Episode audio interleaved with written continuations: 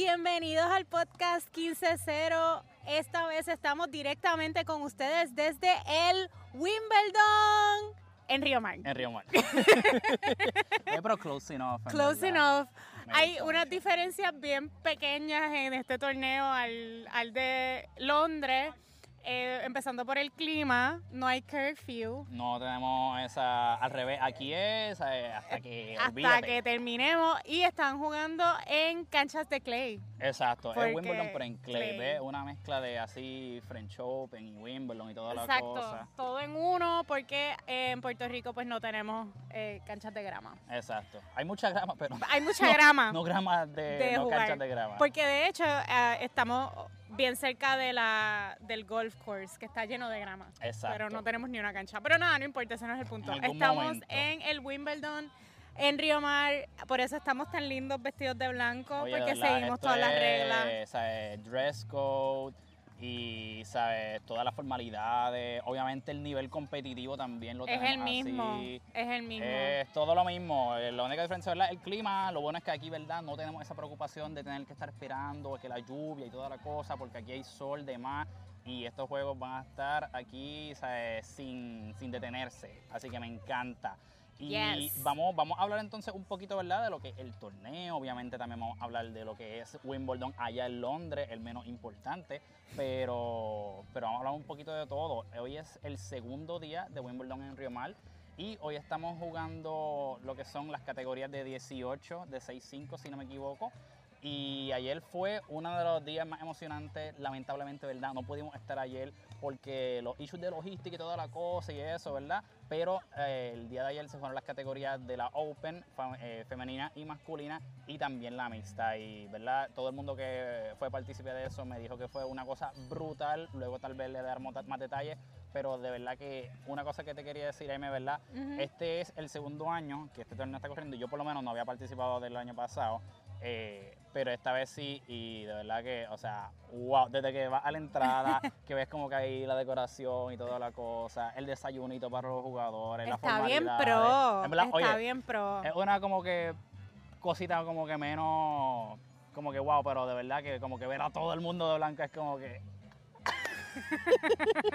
Nos emocionamos cool, y todo, está cool, pero está está súper cool. chévere. Es un torneo que por lo que he estado aquí pues, ha sido súper bien organizado, bien los jugadores están ya desde las 8 de la mañana están jugando. si pueden ver aquí este, atrás, si están viendo el video, ¿verdad? Hay, hay aquí cancha. vemos los juegos corriendo los jugadores. Correcto.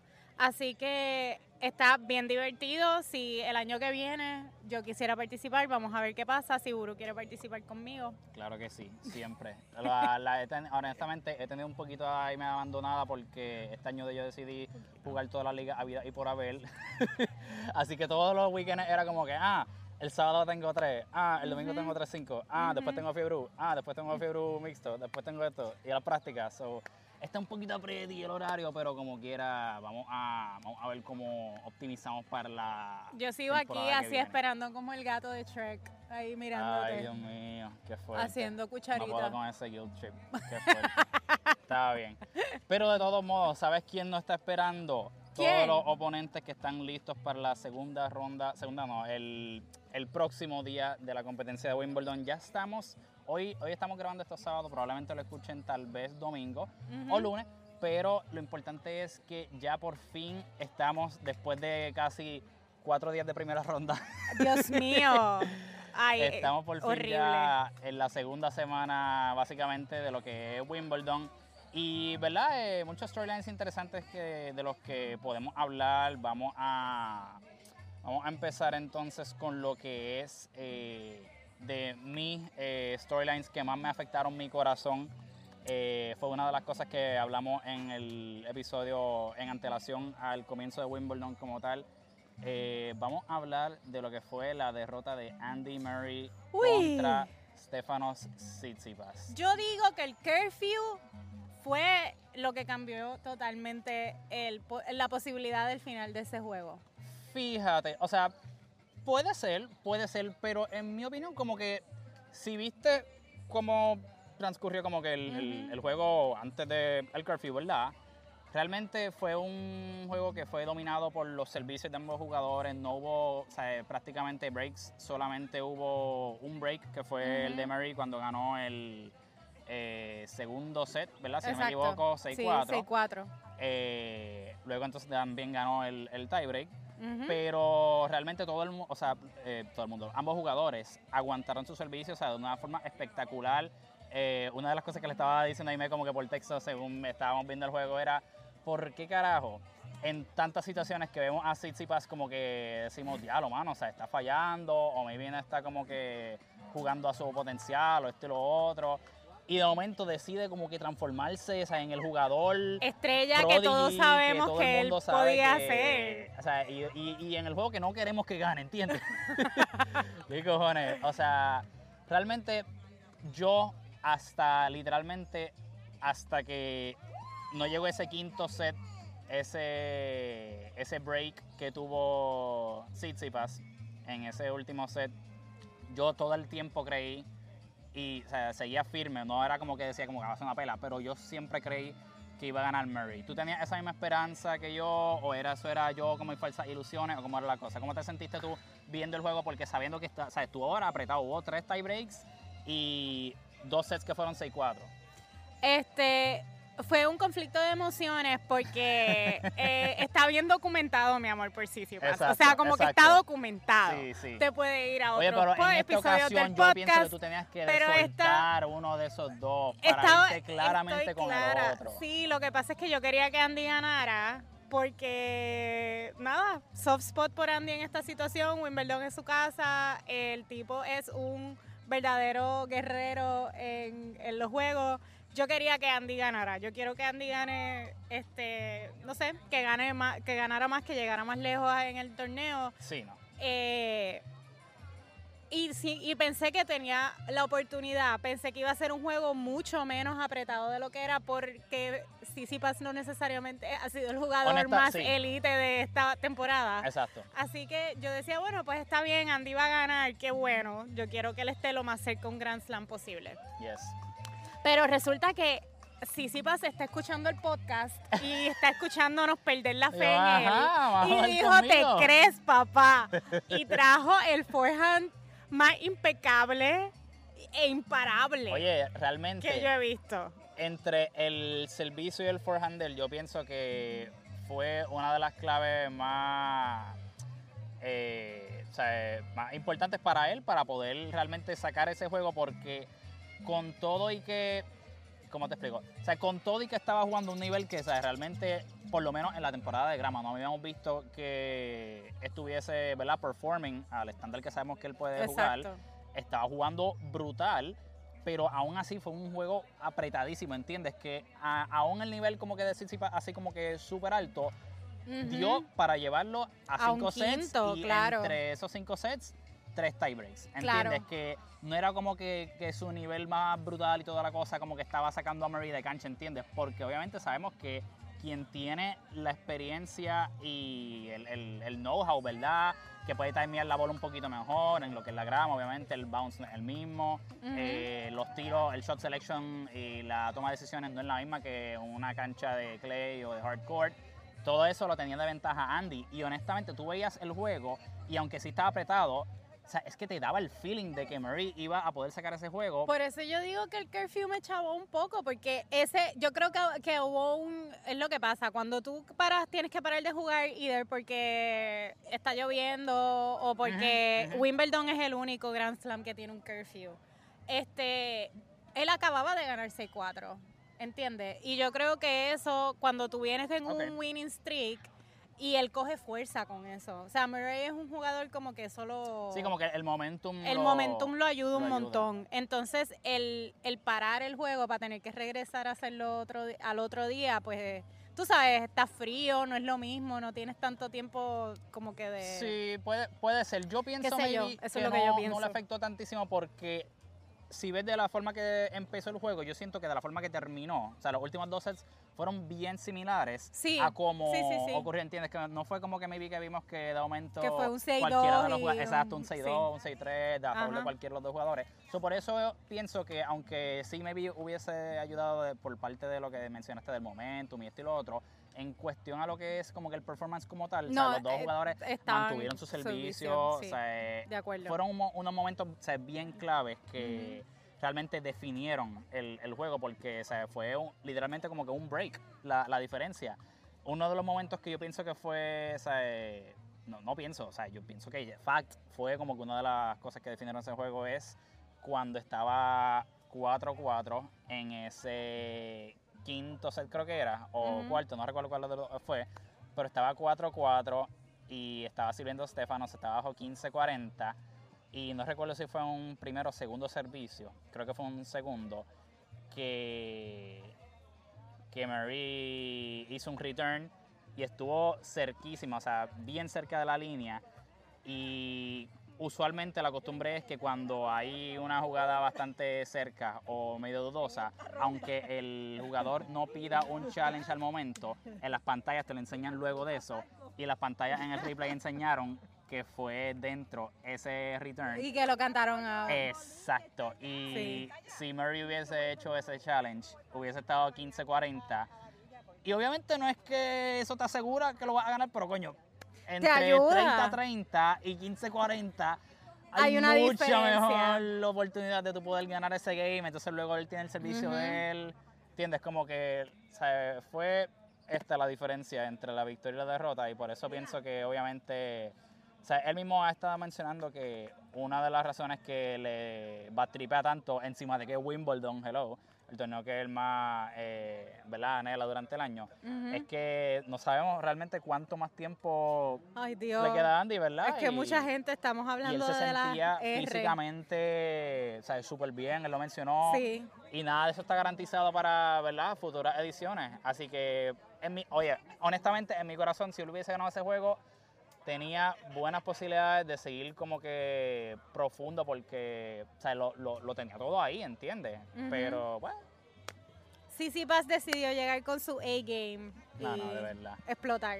O sea, lo que no quiero es que fucking Tsitsipas después de un juego así venga y en el próximo y el próximo sea, la 6-3 cague. y 3 ¿Entiendes? O sea, 6-0. Maldita sea. Exacto. O sea, si ya, ya commit to it, Estefanos. Sí, no, commit no, no, to it. Ahora menos. llega al mínimo a la semi. Y es que, oye, se, se- se notaba porque el plan de Murray siempre era ataca el backhand, ataca el backhand, ataca el backhand. Siempre que sea posible, ataca el backhand. Y lo notabas que después de unos cuantos rallies, había momentos en el cual Stefanos como que hacía un miss hit o maybe como que no tomaba la decisión correcta en el backhand. pero se notaba que eventualmente eso era lo que estaba funcionando. ¿Entiendes? Porque era, veía ese patrón. Exacto.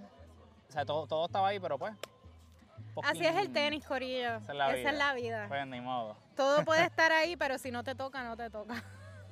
Recordatorio aquí breve, intervención de hidratarse. Aquí pueden ver mi pequeño termo de ciento no sé cuántas onzas. Él tiene un dumbbell, como él tiene una pesa. Eso tiene doble función de termo y pesa y arma blanca. También. Yo, también. el mío es un poquito más delicado. Ay, Dios mío. Bueno, y entonces del lado de las chicas, eh, Aimee, hay, un- hay unos cuantos storylines bien chéveres que están eh, Yes. interesantes, ¿verdad? Para lo que es el desarrollo como tal. Pero dime, dime tú uno y yo te digo otro y vamos viendo así cuáles son los más interesantes. Bueno, tuvimos primero en esta, en esta primera ronda que duró como siete años. eh, tuvimos varias sorpresas como que Coco se fue en el primer round. Mano, la derrota de Coco. La derrota de Coco. O sea, qué, qué fuerte, de verdad. Y no es solamente la derrota de Coco, sino que fue quien le ganó. Y es que fue Sofía Kenning, la former Grand Slam champ, que ha Ujú. tenido, ¿verdad? O sea, una dificultad en los últimos años en volver a ese pick que tuvo eh, 2019, por ahí. Y de verdad, ¿sabes? Que parecía como si hubiese sido un kickstart, ¿verdad? Para maybe como tener un buen torneo. Sofía, eh, habíamos hablado, ¿verdad? Luego de haber visto ese juego, que una de las claves fue que el forehand de Coco en verdad estaba como el de Domi. Que me Exacto. mencionaste el otro día. Uno para acá, otro para pa' acá, otro para acá, sí. otro para acá. Había poca, había poco control, ese forehand estaba un poquito al garo. había, había poquita consistencia con eso. Y también, ¿sabes? Los primeros servicios no le cayeron tanto a Coco. Eh, pienso que, ¿sabes? Definitivamente, aunque maybe no necesariamente, ¿verdad? Coco, eh, bueno, o sea, ok. Lo que pasa es que obviamente Coco Goff, si tú lo has seguido, sabes que como explotó, como vino, llegó a la escena, era con su desempeño en Wimbledon cuando tenía 15 años, que llegó hasta la cuarta ronda y en camino a eso se llevó enredada a Venus Williams, ¿entiendes? Que era como que, wow, o sea, no es como que Venus era la número uno en el mundo en ese momento. Pero es un classic icon. Sí, o sea, ¿entiendes? y eso te va a poner en el mapa. Exacto. Así que como que verla fuera en la primera ronda fue un poquito como que... Es raro porque Coco no se está yendo ya en las primeras rondas con tanta Sí, frecuencia, al menos llega a segunda semana. Claro, claro, claro. Este, claro que tiene una competencia bien fuerte porque están las Vamos, Tere. Este, están las Iga y están las OMS Sí, de la hay- vida, ¿no? Hay competencia. Está Zarenka, que últimamente está... Está bringing it back. Bringing it eh, back ahí, dándole vuelta al reloj. Exacto, así que, o sea, hay de todo. Eh, pero está, ya está raro ver a Coco irse de esta primera, de primera, de primera ronda, así que yo creo que para mí ese fue una de las sorpresas más grandes. Yo como que, Sí, perdón, ¿qué? ¿Que quién se eliminó? Sí, sí, sí. Pero en, en- ese era uno, de, oye, porque ese eh, es uno de los... hay uno, era uno de varios juegos que hemos visto que yo digo como que, mano, no quiero que ninguno de los dos pierda. Exacto. no pueden jugar piedra bola y tijera y que se quede empate y que las dos avancen, Mira, ¿entiendes? porque no podemos hacer aquí como dejarlo empate y ya. Vamos a ponerlas las Ya. dos a la próxima, a la próxima ronda. Está fuerte. Y otro de esos juegos que era de los que te mencioné como que, diablo, no quiero que ninguna pierda, fue el de Venus y el Inas Vitolina. Oh, Ambas sí. jugadoras, sabes que las llevo en mi corazón, bien brutal. Venus dio una batalla eh, muy chévere y, mano, es solamente un testamento para que tú veas el nivel de jugador, eh, de jugadora que es ella, que aun cuando, ¿verdad? ¿sabes? Fue una derrota en primera ronda y tenía, ¿sabes? Una pierna lesionada, ¿sabes? Obviamente no está al 100% ella jugando, pero ella lo que posteó luego en Instagram de que, mano, o sea, me fui encojonada, no quería dar ese performance, traté de pelear through injuries, lo he hecho antes, pero no pude sacarlo. Y era como que, mano, en la mente de ella, literalmente, ella lo trata como si yo tenía un verdadero chance de ganar y seguir profundo y toda la cosa. Que cuando tú lo miras un poquito más de afuera, objetivamente, es como que, Mm, coño, o sea, maybe la edad, la movilidad Sí. comprometida, la cepa que viene, que es mucho más joven y está jugando a un nivel brutal ujú. está fuerte, pero la mentalidad que ella tiene de que, ¿sabes que ¿Sabes? Como quiera yo puedo y este era un buen chance y lo desperdicié y como que, mala mía, la cagué. Era como que, mano, o sea, no tienes que treat yourself that way realmente, pero eso es lo que hacen los campeones. Esa es la, la mentalidad de, de atleta, sí, campeona. Y yo entiendo eso, o sea, yo digo, yo no tengo 40 años todavía, pero no hay momento, y yo me siento siempre que tengo como 25 todavía, yo estoy en mis 30, pero siento que tengo 25 todavía, pero cuando jangueo con alguien de 25 me doy cuenta que no tengo cuenta que ya- 25. Entonces yo pienso que eso en la mente de ella, o sea, es bien difícil tú poder decir cuando tú amas algo, maybe es hora de poner como que, como diría su hermana, evolucionar Evolucionar. a otra parte del juego, porque no es que se tiene que salir completamente y ella se está tratando very harshly cuando, se, cuando está compitiendo con nenas de, de 20 y pico de años. Y Sí, claro, sí. Maybe en Elina ella ve a alguien que es un poquito más contemporánea con ella, no necesariamente en edad, pero sí, pues em- eh, Elina, Esvitolina también está regresando de, De maternidad. de maternidad, está... Oye, vino, o sea, y vino ¡shua! matando, o sea, vino con el Killer Instinct todavía, llegó a la segunda semana. yo sigo sorprendido, ¿verdad? Por los performances de ella. Sí, o sea, y ella vino bien ready. Y no digo que Venus no, pero Venus sí ha tenido muchos problemas de salud y problemas físicos que pues han eh, limitado su, ca- Ujú. su cantidad de sus apariciones en cancha. Empezando, no puede participar en todo, no está participando en todos los torneos, pero yo admiro mucho ese, a mí no me importa, yo voy para el frente, yo voy para el frente, yo voy para el frente. Esa es una mujer que como a los 70 años todavía va a estar jugando el mini tenis. Oye, mira, va- o sea, el- vacilando. Maybe, o sea, porque me imagino que fue vacilando. Ajá. Pero ella lo dijo como que, así como que, ah, sí, maybe no, maybe sí, qué sé yo. Pero una de las preguntas que le hicieron en, en el press conference era como que, mira, like, como que piensa jugar hasta los 50 y qué sé yo. Y ella dijo, bueno, pues nadie lo ha hecho, eso maybe yo puedo ser la primera. Y honestamente, como que pienso ¿Sí? que es de esas cosas que tú dices como que, she's gotta be kidding, right? Pero es como pero no que, creo, ¿Is she? pero no. ¿Is she though? Yo creo que ella no está ella no está relajando, ella va a estar ahí hasta que algo realmente pase que la que la O sea, detenga de literalmente jugar. ya no puede. Lite- exacto. literalmente no puedo jugar más porque, no sé, una rodilla. Oye, porque dentro de todo también, ok, sí, no es como que está llegando profundo los torneos, pero está hanging in con jugadores buenísimas. El otro día contra Ostapenko perdió un juego Sí. pero apretadísimo y le ganó a Camila Giorgi el O juego sea, anterior antes en de, o pocas sea, palabras, ella no está haciendo el ridículo, ¿verdad? Ajá, o sea, no es que está llegando ahí a cancha y le están dando 6-1, 6-2. exacto. No es 6-0-6-0. Ahí con, con la dura. Ella está con las duras. Lo que pasa es que obviamente, pues, ¿sabes? después de maybe como que un juego ¿sabes? largo y físico y toda la cosa, pues maybe no la tiene para seguir como que dos, tres más así, como antes. Pero no es que está llegando ahí para ver qué pasa, ¿entiendes? No, este podcast es súper fan de Venus y vamos a seguir hablando de ella hasta que ella decida retirarse y cuando quiera jugar tenis ese de dobles que juegan, que es invitacional, también la vamos a ver. Podemos invitarla para acá, para Wimbledon Río Mar, para que nos acompañe aquí y nos dé clases de que- una vez también. Esa, claro, porque, o sea, hello, Venus es un... Es Venus, ¿entiendes? es un one name person. Cuando tú dices Venus, sabes, y su hermana Serena sabes de lo que está hablando, no tienes ni que decir el apellido. Claro Así sí. que está súper chévere y esperamos verla, seguir viéndola en cancha. Ah, eso es correcto, eso es correcto. ¿Y sabes a quién probablemente vamos a seguir viendo en cancha ¿A por quién? los próximos 3, 4 jueguitos? A Iga Swiatek, que sigue aplanando ¿Quién? y terminando con toda su competencia. Never heard of her. Ha estado un poquito, oye, la- el último oponente Ajá. fue, tuvo un segundo set interesante, por decirlo así, fue 7-5, ¿verdad? Eh, pero pero esto, pienso que este es el tipo de juego que maybe esperamos ver de Iga un poquito más frecuente de lo que estamos acostumbrados a ver. Yo no ver como que maybe los 6-2-6-0, 6-2-6-1 específicamente en grama, porque sabemos que maybe es una superficie que ella todavía no domina al 100% como un clay. Eh, no es Exacto. que no pueda meterle, pero tiene, ¿verdad? O sea, hay, hay un poquito más de dudas, si le podemos decir así, en cuanto a cuáles son las posibilidades de ella de ganar Wimbledon comparando ¿verdad? con el, resto de las otras chicas. eh, versus, obviamente, pues ya las superficies que está aprobada como hardcore y clay court, ¿verdad? Así que, ¿cómo, cómo ves la, la, ¿verdad? El, el prospecto de IGA en lo que son estas próximas rondas?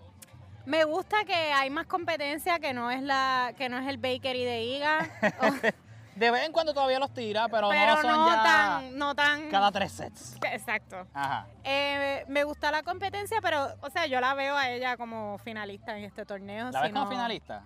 Yo creo que sí. Ok, ok. Yo creo que la veo como finalista. Me parece que le está jugando. O sea, sí le está dando más trabajo, pero yo creo que Iga es una buena jugadora ajustando.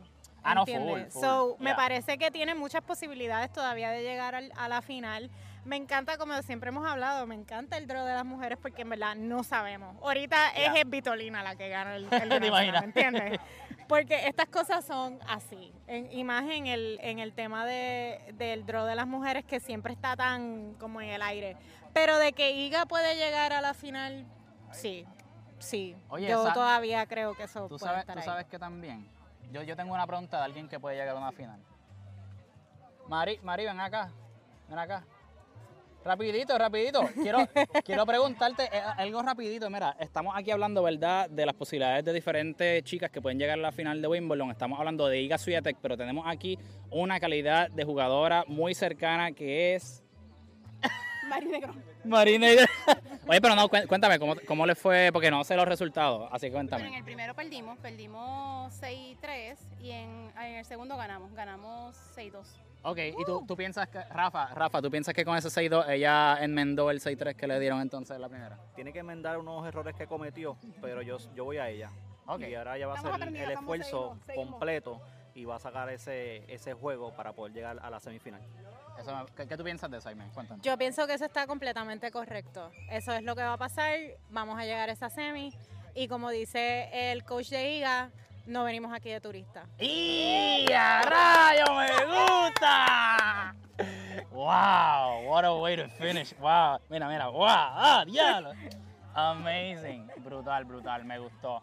Claro que sí, gente, aquí estamos aquí en cobertura local, en cobertura internacional, en de todo, y por eso tienen que seguir a 15-0 en todas las plataformas. Estamos en Instagram, en TikTok, en Spotify, en Apple Podcast, en YouTube, en donde sea. Mira, ahorita tal vez sea acaso abrimos threads, quién sabe. Pero, pero Hay una gran estar- posibilidad de que eso pase. Vamos a estar en todos lados. Eh, pero, ¿verdad? A tu punto, eh, pienso que. Ok.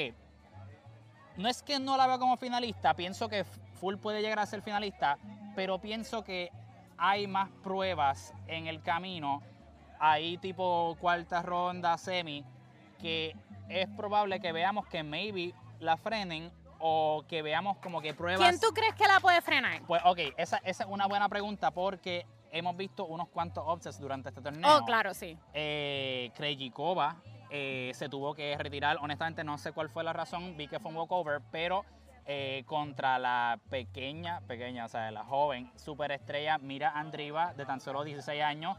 Está teniendo un performance así Coco-like, eh, porque Coco tenía 15 en ese entonces, Mira. Andriva tenía 16. Ujú. Eh, y oye, una, una buena candidata a ver ¿sabes? qué es lo que puede hacer.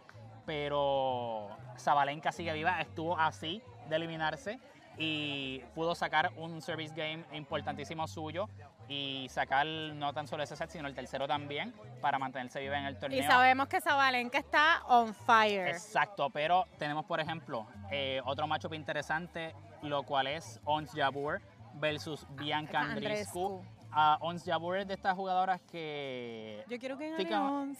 típicamente hemos visto, ¿verdad? O sea, que tú puedes siempre aspirar a decir como que no, yo quiero ganar este torneo, esto y lo otro, pero Ons ha sido bien, bien vocal en decir, cabrón, mi fucking torneo Wimbledon. Yo voy a meterle en todos, pero yo voy a ganar. O sea, Wimbledon es mío. O sea, yo tengo que ganar. Ella tiene en su background de iPhone el trofeo de las damas de Wimbledon. O sea, she wants. Ella no ha escondido para nada su deseo de ganarlo. ¿Tú piensas que una manifestación así es como que, o sea, speaking in- into existence o es algo que te puede backfire en el sentido de que, o sea, voy all in y como que lo quiero y le ponen maybe más presión añadida ella misma para, para hacerlo y le- me funcione como un impedimento o, o piensas que that's the way to go about it? Lo digo porque pienso que ella Sí. es una buena, o sea, en mi, en mi opinión, es una buena candidata de poder, ¿verdad?, llegar a una Totalmente, final, yo así. creo que ella puede llegar a una final. Yo creo que funciona. Para mí tener una meta como que un gol siempre es una un como no, es un impulso. Para mí es, es bueno. Qué bueno que ella piense que este es su torneo. No significa que necesariamente No, o sea, lo va a claro, ganar pero- este año, pero sí es un pero sí es este manifesting into existence de que le, la impulsa a trabajar, a, a maybe mejorar, meterle más y eso. Yo creo que bueno que tenga, que ella sienta que este es su torneo y que ella tiene que ganarse un, o que ella quiera, no que tiene, pero que quiere ganarse ese, Oye, ese premio, está súper bien. también pienso que es eh, bien Y la va a ayudar a subir de nivel. el hecho de que ella llegó ya a una final de Wimbledon. claro. La cosa es que honestamente no le fue como esperaba que le fuera y fue un poquito eh, heartbreaking porque antes de eso había llegado a la final del, del French, ¿verdad? Si no me equivoco. Ujú. Y también o sea, fue como que coming up short en dos momentos, ¿entiendes? Y el de Wimbledon lo quería más aún.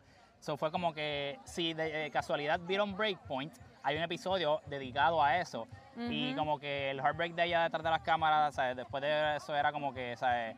Como te quedas con esta cara de, maldita sea, cabrón, no, nadie me hable, nadie me diga nada, déjame quieta, ¿sabes? Claro. So era e- ese silent treatment de como que, mira, hoy es el peor día de mi vida. Pero eso, eso demuestra, o sea, yo creo que lo más importante es cómo tú te puedes recuperar cuando te pasan Yes. ese tipo de cosas. Y ella no dijo ahora como que le tiene miedo, como she didn't leave it aside. Es su gol, ¿entiendes? Yes. Ahora yo no quiero papelonear en otra final de Wimbledon. Exacto. Y yo creo que si eso le da impulso y la hace mejor jugadora y la hace, o sea, le da, le da más herramientas y más ánimo para poder seguir jugando bien, para mí es como que, yes. Y yo creo que ella le puede ganar a Andrescu. Ok, sí, no, yo pienso Yo- que esa es la... eh, Está un poco más inclinada la balanza hacia Ons que hacia Bianca. Ajá.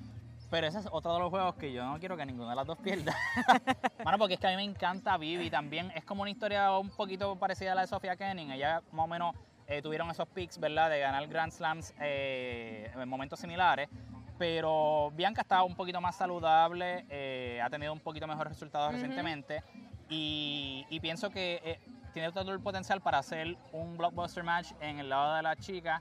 Eh, obviamente solamente puede ganar una, pero como te explico, si gana Andriscu, pienso que tiene que tener un juego buenísimo, o sea, super sharp, al sea, estar afilada y no poder, ¿verdad? No bajarle mucho el No nivel de puede ella, bajarle. pero que no, no me sorprendería de que, como que así, si lo ganara, ¿entiendes? No, a mí tampoco. Yo creo que es como tú dices, es un, es un juego que cualquiera de las dos gana y tú te sientes bien. Pero yo quiero que lo gane más Ons. Sí, sí, sí, sí, sí, o sea, definitivamente como Si que... en tengo el- que escoger una favorita, es Ons. en lo que es el storyline y como que como el momentum y las cosas desarrollándose al momento, debería, entre comillas, ganar Ons. Pero vamos a ver. eh, otra- ¿Sabes quién eliminó? A Kenning le eliminó es Vitolina. Eso es cierto, eso es cierto. Así que vamos a ver, vamos a ver. Va. Hay muchas historias interesantes. Una que pues parece ser no tan interesante, que parece ser un poquito más predecible, es eh, el dominio de Djokovic sobre todos los demás, todos los demás jugadores. Honestamente, oye, yo me gusta hype up muchas cosas, pero dentro de también soy realista.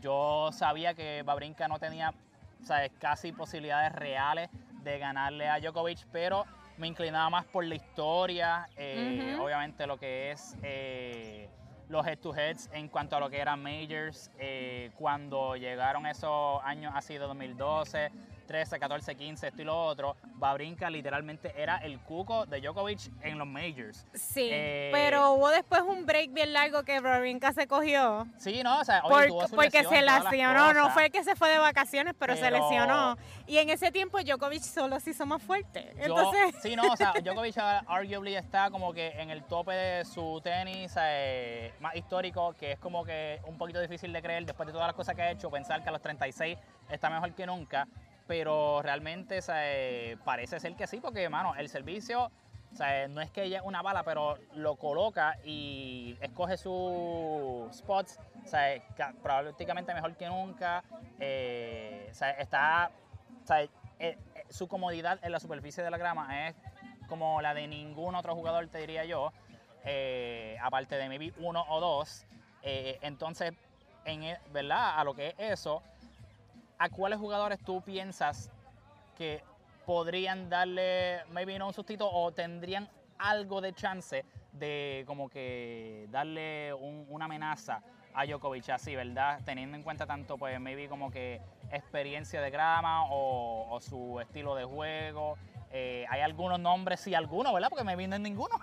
Pero Mira, hay verdad- alguno que tú consideres que tú digas, pues hay que ver este, velar este macho. En verdad yo no, como que ya no creo que haya así... Ya, ya te rendiste, ya, ya, que se joda. da- Dale el trofeo. Dale el trofeo ya. Digo, no creo, creo que se van a... Lo que pasa es que estos, los jugadores, Djokovic es exageradamente consistente y el resto Ajá. de los jugadores a veces no lo son tanto. Que es lo normal. Que es lo normal. Él está es de un nivel lo que no es normal. normal. Pero entonces ese es el problema, porque yo puedo pensar como que, ah, si nos volvemos a encontrar un Alcaraz Djokovic en algún punto, obviamente. Pero, ajá, y si eso Eh, ocurre, si, ¿cuál, eso cuál es tu- si eso ocurre, yo quisiera pensar que Carlito ha aprendido de su último juego, pero pasó hace muy poco. Yo no creo Sí. que, haya, que él haya podido hacer los suficientes ajustes Agree. para que sea algo, eh, una, o sea, un juego que se vaya a cinco sets super ahí tight. Diría que Djokovic le gana en cuatro, por decir, Eh, por eso poner eso un- suena bastante acertado.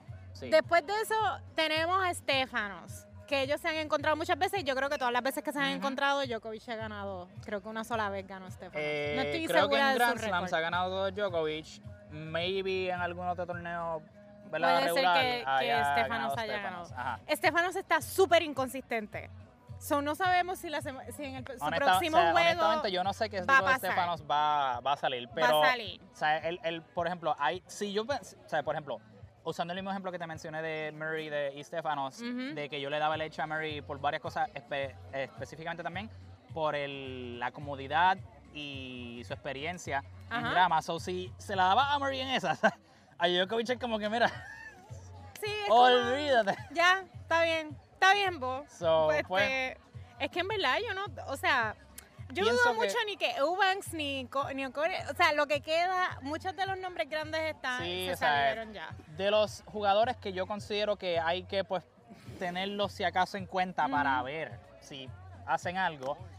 Alcaraz sí, definitivamente, pues por lo que hemos visto, eh, ha sido de los pocos que tiene un juego grande que sabemos que puede llegar a un nivel brutal si está dialed in. Eh, ganó el, el torneo de Halley, so eso tiene que darle algo de momentum, ¿verdad? Claro. Ganó su primer juego en Center Court eh, el día de ayer. Así que, ¿verdad? O sea, eh, that's gotta count for something, ¿verdad? Obviamente, o sea, esto, esto es primera experiencia. Claro. El único otro juego que tuvo en Center Court fue el año pasado, si no me equivoco, que fue contra Sinner, que Ujú. fue que lo perdió. Ujú. Y ahí Sinner pues tuvo el edge, eh, que fue el torneo que Sinner le jugó 5 sets a Djokovic, pero pues he came up short, ¿verdad? Claro. Pero, pero oye, o sea, pienso que dentro de todo, pues, eh, eh, estoy buscando.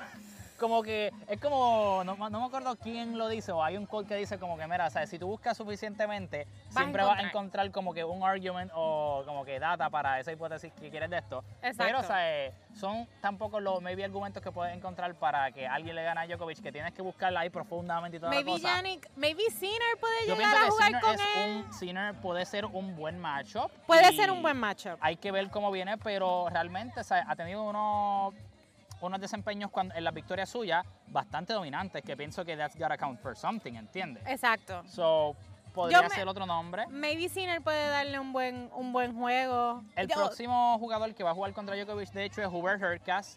Hurkacz tiene un servicio potentísimo, o sea, es de los Ujú. mejores que hay ahora mismo activo. El tipo mide como 80 pies. Eh, o sea, y pienso que en juegos de grama, o sea, él es de los pocos que me vi como que tiene un poquito más de experiencia y tiene más eh, posibilidad de como que no hacer errores por incomodidad en la superficie, ¿entiendes? So, pienso que eso le podría ayudar. Eh, obviamente pienso que ese tipo de juegos o, estilos ayudan a maybe, o sea, en el peor de los casos, darte la oportunidad, oportunidad de llevarlo a un tiebreak contra Djokovic. Obviamente sabemos que Djokovic ama y vive por los tiebreaks. Si tú le dices como que, ¿sabes qué? Todos los sets que juegan en tiebreaks, él dice, excelente, Yes. brutal, me Bello, encanta, gané. lo amo, exacto, o sea, porque eso ya es casi automático para él. Su récord en tiebreaks es o sea, es ridículo. Sí. Eh, así que sí, eh, eh, está a cuesta arriba, pero un Dark Horse que pienso que no estamos pensando por varias razones y válidas, pero, o sea, igual- al igual que otro jugador que vamos a mencionar también, como que calladitos, están haciendo o sea, un Way- buen their way. Mateo Berettini, que lució, si hay un nivel debajo de horrible, pues ese Pues nivel está ahí. Está ahí. en el primer torneo que creo que fue Stuttgart, ¿verdad? Stuart, sí. Eh, se lució terrible. o sea, Papelón, fuera él estaba, forma. él estaba guiando el struggle boss. No, no, no, no. o y sea, él era el único pasajero. Peor, peor que lo, o sea, de los peores performances que hemos visto, obviamente, Sí. era volviendo de una lesión, pero, o sea, eh, ahora ahí ha ganado, creo que son dos o tres juegos, Ujú. pero ha estado metiéndose, ¿verdad? Eh, en, en su juego ahí lo más interesante es, él es de los pocos jugadores que obviamente, ¿sabes? si hubiese tenido una buena actuación en esta temporada de grama, creo que hubiésemos estado hablando más de él, pero como no, pues no lo hemos visto, pero él sufrió de lo que fue la horrible suerte eh, hace un año o dos años de que había ganado como dos torneos en Ajá. grama y llegó Wimbledon y le dio COVID. Y estuvo fuera por eso y estaba como que en el, o sea, un shape que tú decías, coño, mano, o sea, Él y al puede. año antes de ese había llegado a la final contra Djokovic, ¿entiendes? So era como que, mano, o sea, tiene break brutal, pero no se dio. Así que si se da que Benettini de momento encuentra alguna magia, de momento encuentra algún juego, o sea, algo en su juego que dice, oye, me está saliendo, podría ser que maybe o sea, nos dé Una algo sorpresa. interesante para ver. No lo digo como que tenga los mejores chances del mundo, pero alguien que deberíamos por lo menos estar pendiente Vamos a estar echándole un ojo a ver. Exacto. Y otro jugador que este no es tanto como que por su experiencia y toda la cosa, sino porque tiene un aura, un flow, un- una energía, flow Kyrgios, Alexander Bublik. ¿Por qué? Alexander Bublik es de estos jugadores de que juega así como que pues no importa que se joda, voy a tirar como que mis drops y voy a tirar mis trick shots y toda la mierda. pero he's having fun right now. Y, Y eso es lo más importante. ganó el torneo de Queens. Así que tiene un buen win streak going en grado, ¿entiendes? Y alguien que esté jugando así como que súper suelto, súper no importa lo que pase, viene aquí a vacilar, es un jugador peligroso. Exacto, O yo sea, creo, estoy de acuerdo. Contra Djokovic, pienso que como que los odds están tan against you que maybe una estrategia es adoptar esa mentalidad. Exacto. Adoptar ese flow de como que pues que se joda lo que pase, esto y lo otro.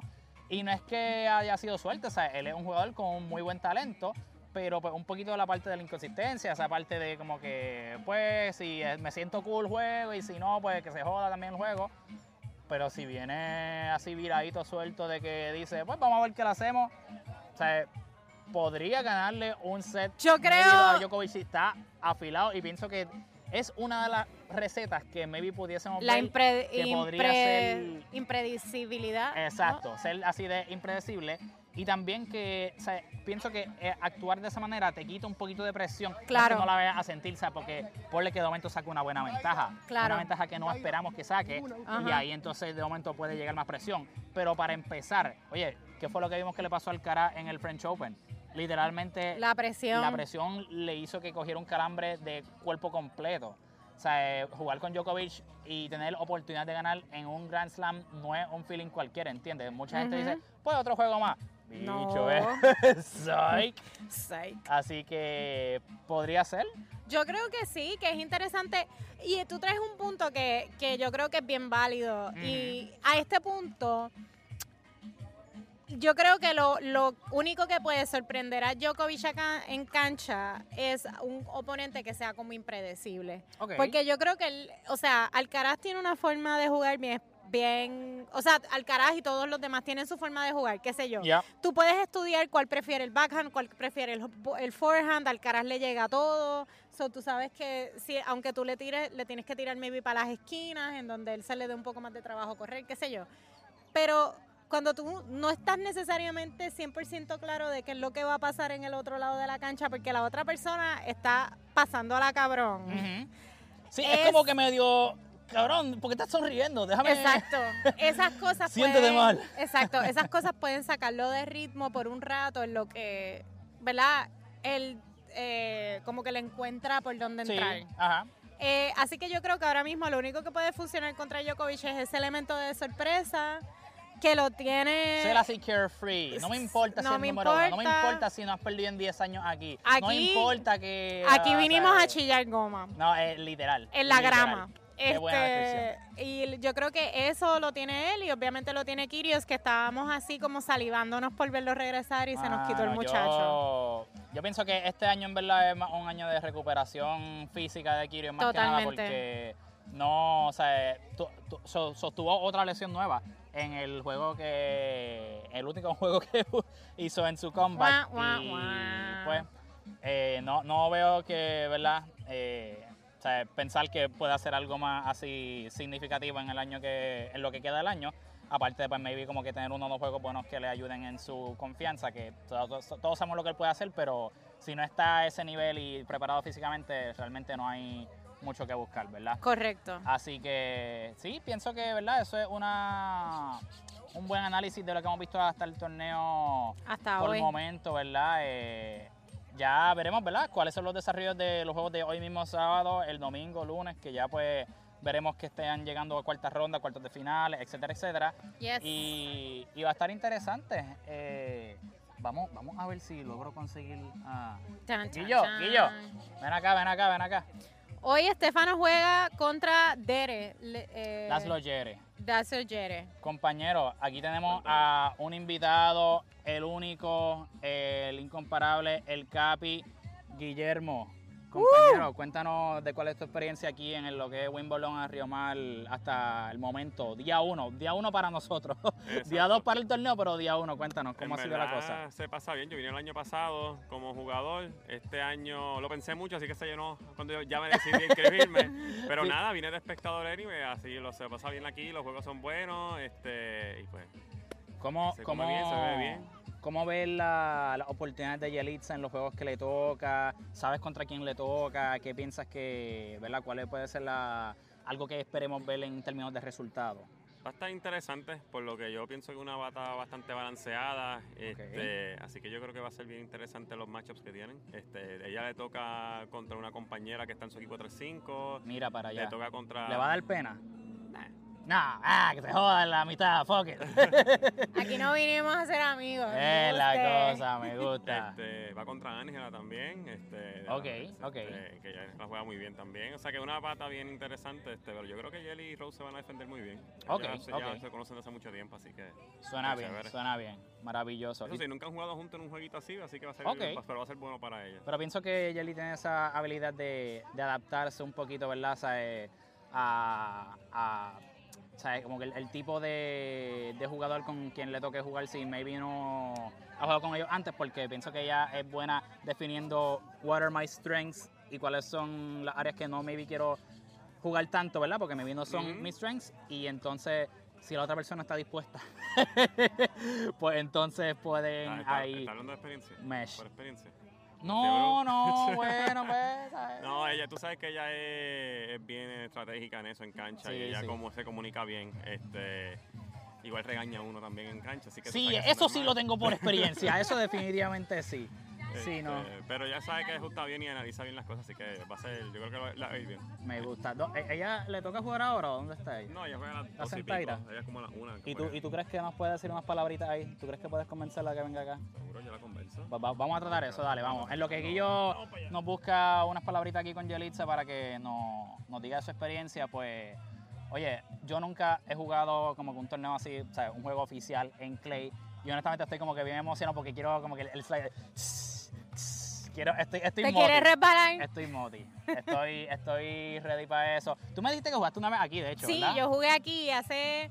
O el año pasado, yo creo que. El, sí, el año pasado yo jugué los Fiebru y jugamos un- uno aquí.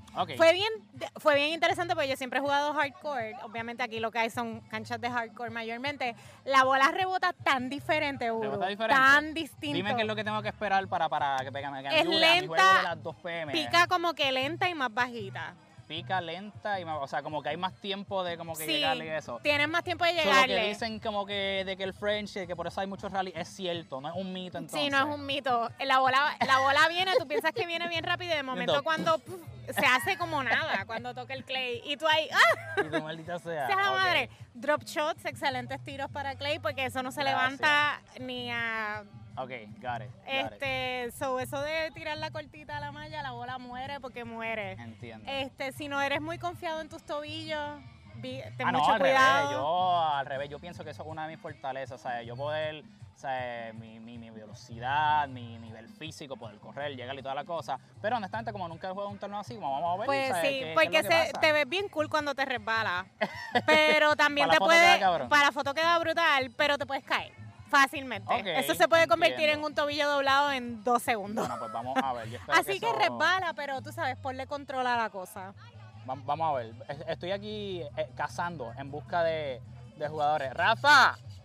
Vente para acá. Eh, eh, eh, eh, vamos eh, vamos eh, a hablar aquí un poquito más, que nos cuente un poquito de la experiencia de, de este torneo para tener más insights de, de cuáles son la- la- las maneras de ganar y, y qué piensan que vamos a pasar aquí, porque estoy bien ansioso.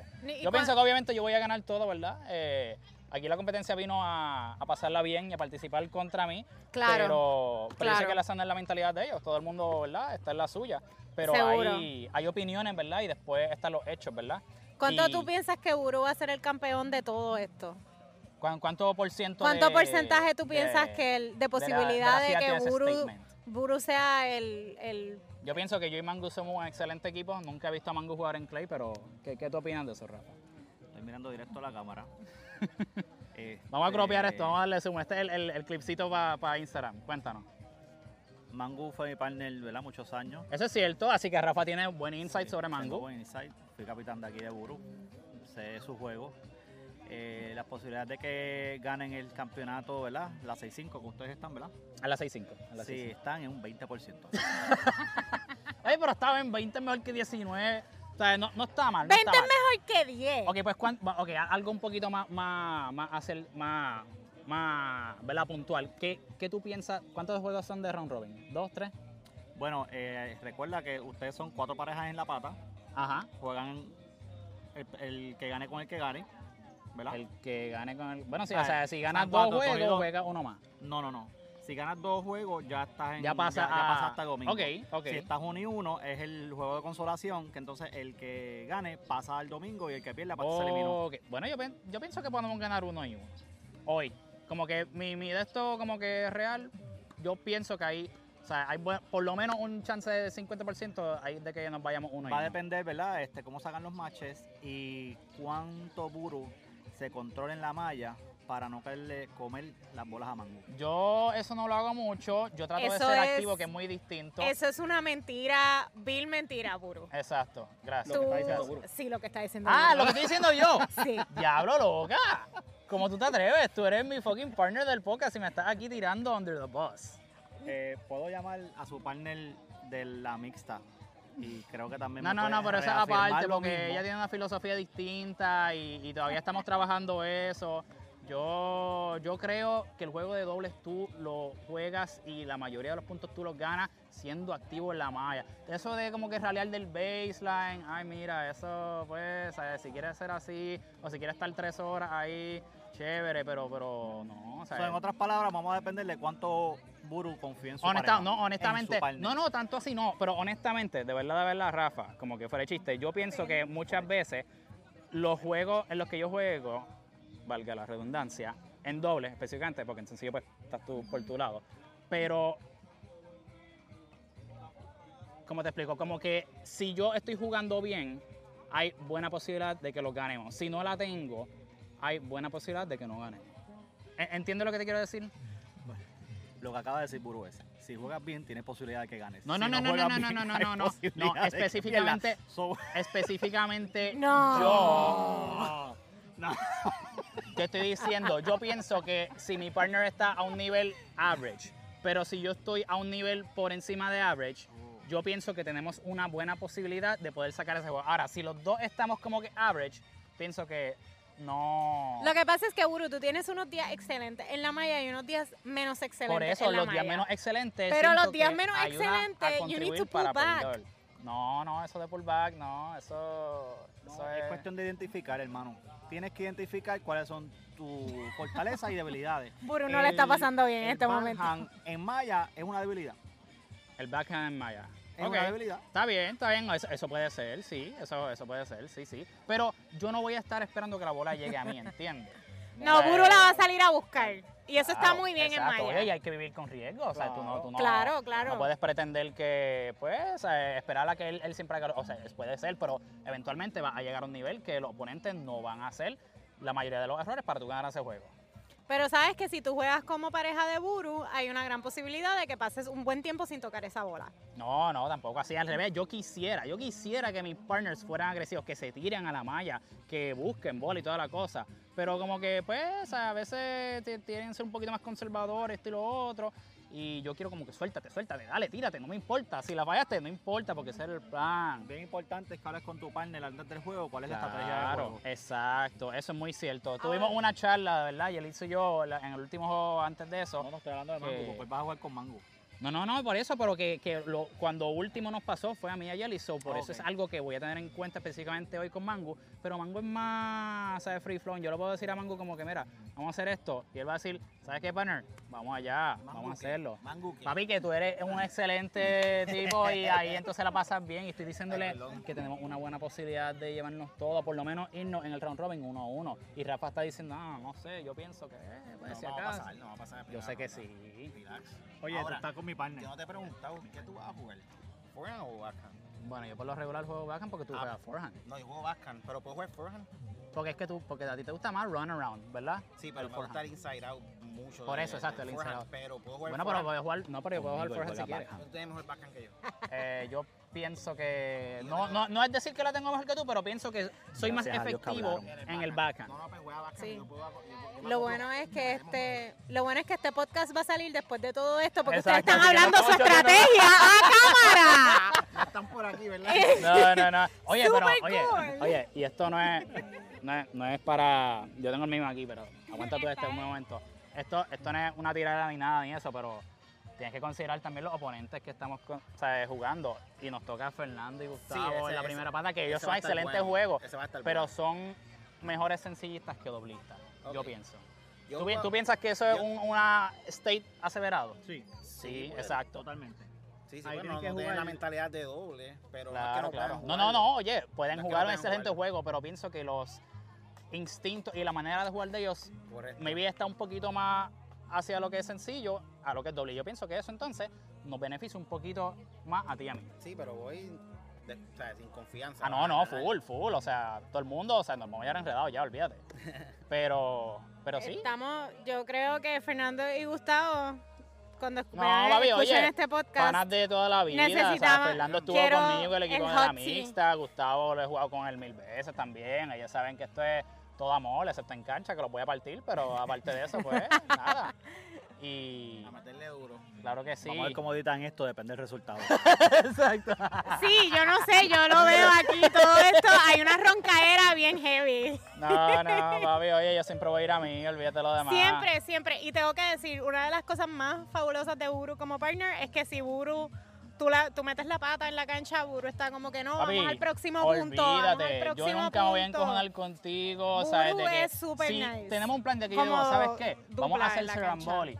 Y hiciste el Seramboli y pff, se te quedó ahí, ¿sabes? Horrible. Yo no importa, ¿sabes por qué? Porque esa es la intención. Tú puedes tener, hay errores buenos, ¿sabes? Hay errores buenos que son los que el tiro y la decisión era correcta, la ejecución no fue buena, pero es que la ejecución no siempre va a estar ahí, ¿entiendes? So, yo prefiero que tomen una buena decisión y que estemos comprometidos con lo que vamos a hacer y de momento fallemos a que como que la indecisión de momento como que, ay, sí, pero no, y como que estás hesitating, ¿verdad? Ese Claro. no es mi estilo, ¿verdad? Tal vez estoy mal, pero yo nunca estoy mal, así que pues eso tiende a no ser el... Mira, yo creo que ya... Ustedes saben que la confianza no es una de las debilidades de Buru. No, jamás, la jamás. autoestima no es una debilidad. Falta de autoestima, who is she? Imposter syndrome, we don't know her. Vamos, vamos a ir wrapping up aquí porque yo pienso que ya tenemos bastante material, ¿verdad? Y hemos hablado bastante de esto. eh, pendiente a lo que es, ¿verdad? Esto, tal vez ya el contenido de Instagram haya salido cuando vean este video, pero vamos a estar haciendo cobertura y entrevistas así más light y toda la cosa. Pero de verdad, oye, no me ha tocado jugar todavía y la estoy pasando cabrón. Y pienso que, ¿verdad? En el tiempito que haya estado aquí, me también. Que- O sea, ¿qué te ha parecido? Piensa que está Me ha parecido súper cool, en verdad, lo he pasado súper bien, el torneo está bien chévere, la gente que está aquí está súper chévere, la comunidad de tenistas de Puerto Rico es bastante cool, así que eh, yo estoy súper apuntada para el año que viene, si tú te apuntas conmigo. Muchas gracias. Así que nada, gente, nos vemos desde aquí y ya saben, practiquen su servicio por si les toca jugar en un clay court para que estén ahí, para, para que la marquita se vea, que no vengan a tajear los que digan, no, fue fuera y tú, fue no, no, fuera", no, no, tú míralo no. ahí, míralo ahí. Exacto. Practiquen su servicio, hidrátense con sus termos de 100 onzas o de, Yes, o de cuánto? 40. de 40 también, no importa, pero siempre hidrátense y pasen la bola. Lo más Pónganse sunblock también, no importa. No me lo he puesto todavía. No, pónganse sunblock. Porque si no, voy a estar ahí en la pichara y cuando me queme, ahí es que me voy a dar cuenta. Exacto, porque tú sabes, no, no, es, no es fun quemarte aquí. Sí, no. Pero muchas gracias, Corea, por estar con nosotros. Ya Y hasta saben, nos vemos desde Wimbledon Río Mar. Yes. Bye, bye. Bye.